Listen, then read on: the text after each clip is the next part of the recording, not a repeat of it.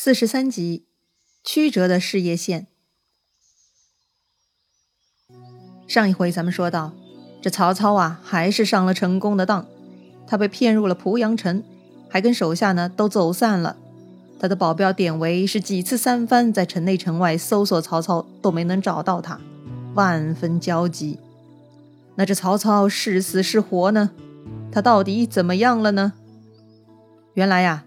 当时曹操在濮阳城内是东面、西面、北面全部被围住了。那最后他跟典韦去冲南门呢，南门也是被人拦着的。当时拦南门的呢是高顺他们，这典韦就打头阵冲杀出去了。而曹操在他后面呢，却又被另外一帮子人围杀上来了，把这曹操和典韦啊就给冲散了。当时曹操已经没有办法再叫到典韦，于是呢他又再次转头往北逃。当时曹操啊，那是只顾逃命啊！突然他发现前面有个人骑马过来，在火光闪烁中呢，曹操依稀看到了对方的面容。那个人是谁呀？不是别人，那正是吕布啊！要命了，这一下要落到吕布手里了，那曹操就死定了。此时吕布挺戟跃马而来，他目光炯炯啊，看着南门方向，他似乎就没有注意到曹操。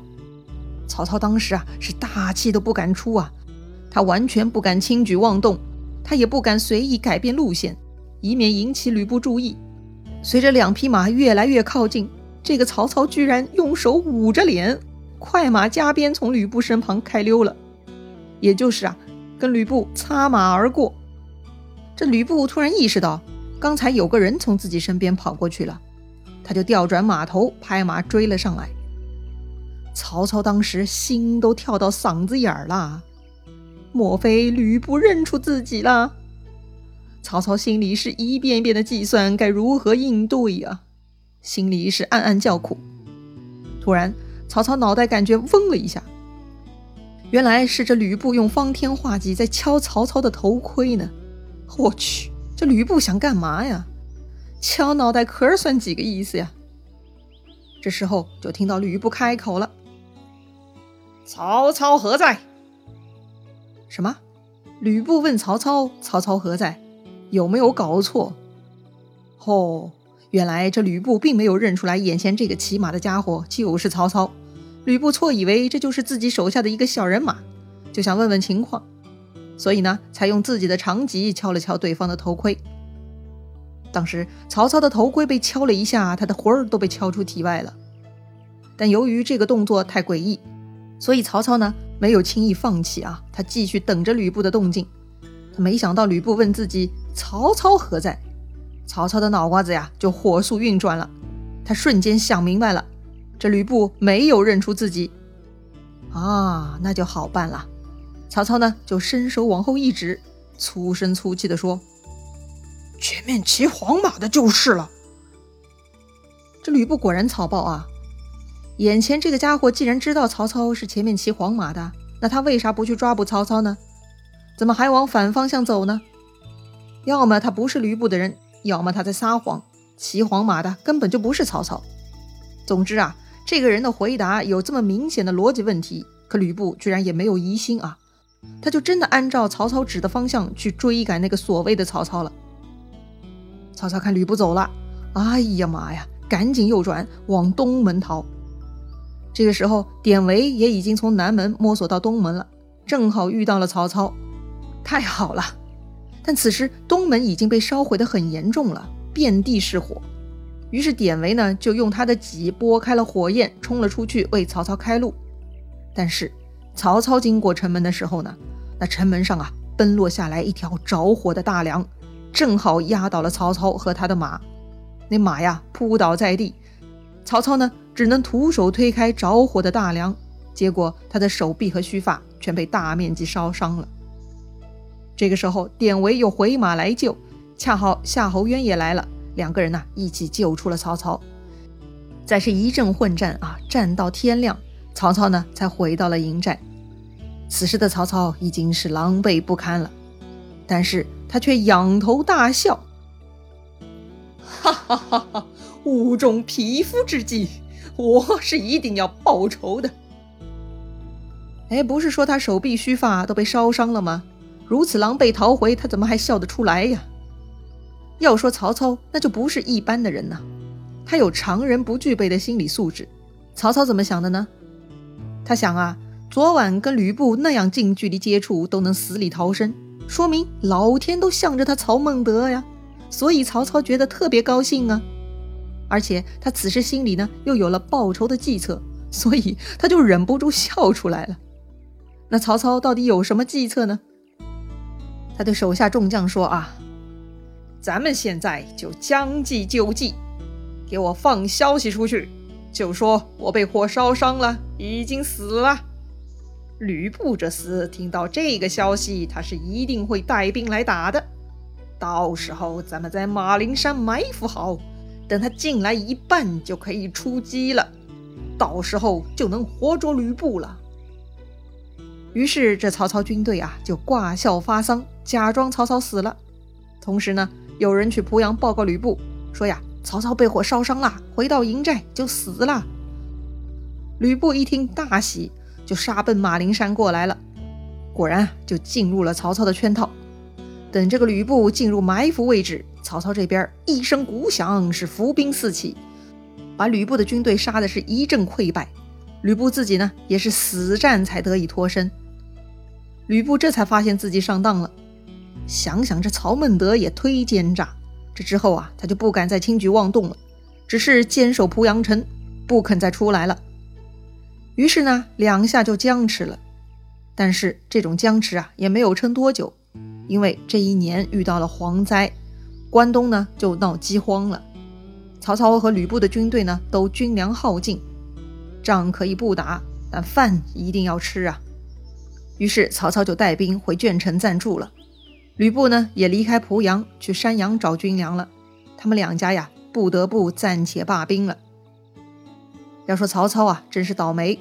本来呢事业发展的好好的，就是因为陶谦好心办了坏事，害死了曹操老爸，把曹操给激怒了，这曹操才找陶谦复仇，导致自己的地盘被张邈和吕布给霸占了，还抢不回来。人生呢？不会事事如意呀，这接二连三的打击，也就是曹操这种牛人才扛得住啊。那那个好心办坏事的陶谦现在怎么样了呢？其实他也不好过。这年陶谦六十三岁，突然呢生了重病，看样子是快要不行了。于是他就把刘备呢从小沛请到徐州，请到自己的病床前，再一次将徐州的管理权托付给刘备。刘备看到陶谦这副病态，看出来啊，他是出自真心想托付。但作为遗产呢，刘备觉得自己不该是继承人呐，所以呢，他就问陶谦，为啥不传给他的两个儿子呢？陶谦说呀，自己的两个儿子才能不够，说自己死了以后，希望刘备帮忙教会提携，千万别让他们来管理徐州。刘备想来，自己已经推辞恩赐了啊。如今陶谦都快咽气了，再拒绝呢，确实有些说不过去。他就对陶谦说呀：“自己一个人难以担当大任。”陶谦听刘备口风松动，很高兴，他立刻呢就给刘备推荐了一个辅佐之人。这个人是北海人，姓孙，孙子的孙，名乾，乾坤的乾，字公佑。这个孙乾是个人才，他在刘备后续的发展中呢也出了不少力。这陶谦呢，除了推荐孙乾，也叮嘱糜竺啊，让糜竺呢好好跟着刘备，像对待自己一样对待刘备。交代完这些话呀，这陶谦呢，最后用手指指着自己的心，他就咽气了。意思就是啊，自己的遗言都是出自真心的，希望刘备和众人务必要执行陶谦的遗言呐。哎，这刘备呢，虽然口风松动了。但直到陶谦咽气，这刘备也没有正式的答应。毕竟刘备长期爱好韬光养晦，他是非常不想在自己弱小的时候出风头的。但是陶谦手下的将领呢，却很顶真的。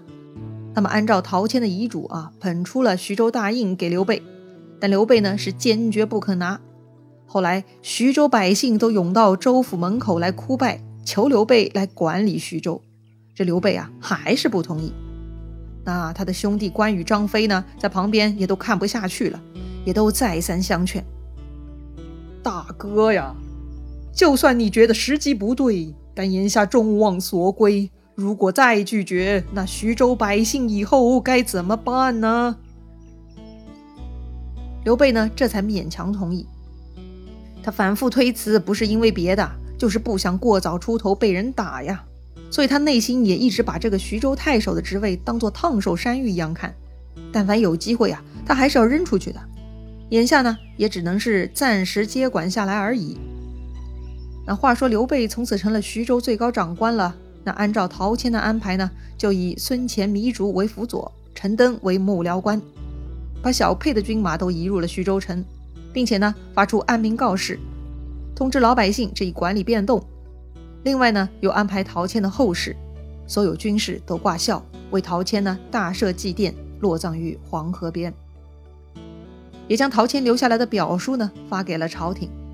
哎，什么表书啊？哎，就是正式推荐刘备接管徐州的表述啊。虽然这个朝廷很糟糕，但毕竟朝廷才是唯一合法的可以给出官员任命的机构嘛，还得走个流程呢，让朝廷承认刘备的徐州管理权，这样才名正言顺。那听说陶谦死了，刘备得了徐州，当时在鄄城休憩的曹操是大怒啊！哈，这个刘大耳朵居然假装帮陶谦调停，这一会儿就不费吹灰之力霸占徐州了，这不是大尾巴狼吗？哼！老子要先杀刘备，再去挖了陶谦的坟鞭尸，给父亲报仇雪恨。这曹操很激动，他恨不得当天就要出发去教训刘备。这时候，荀彧来劝曹操了：“主公啊，这回千万别再冲动了。”这荀彧的观点是啥呢？这荀彧的观点就是啊，要守住本业，才能进退自如。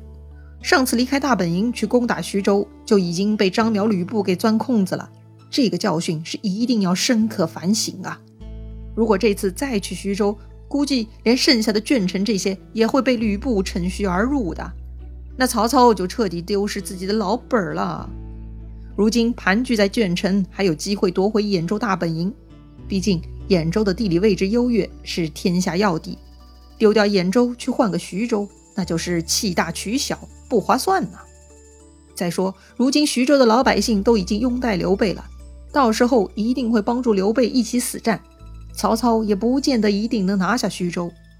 如果既丢了大本营兖州，又拿不下徐州，那到时候曹操就要回到解放前了，那是一穷二白呀，那就更亏大了。